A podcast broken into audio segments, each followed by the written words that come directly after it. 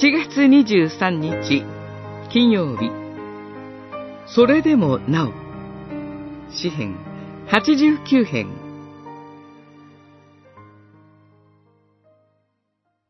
それでもなお私は慈しみを彼から取り去らず私の真実を虚しくすることはない。契約を破ることをせず、私の唇から出た言葉を変えることはない。89編、34節、35節。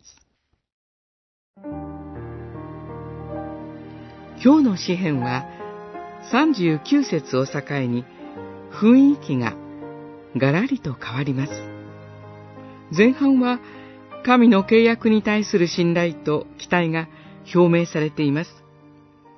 後半は、バビロンに連れ去られた補修の時代が背景にあるのでしょう。直面している厳しい苦難が描かれます。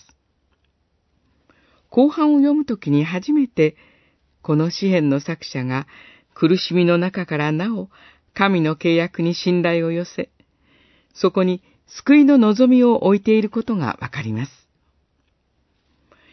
主の慈しみを、とこしえに私は歌います。と始まるこの詩篇は、決して平和や繁栄の中から出た言葉ではありません。むしろ逆で、苦難を経験してもなお、変わることのない信仰の表明です。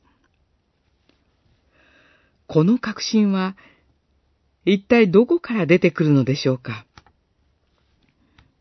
それは34節で神が約束してくださった言葉。それでもなお、私は慈しみを彼から取り去らず、私の真実を虚しくすることはない、と語る神の言葉を頼りとしているからです。この約束は究極的にはイエス・キリストによって確かなものとされました。苦しみの中にあるとき、キリストを通して示された神の慈しみが私たちを力づけます。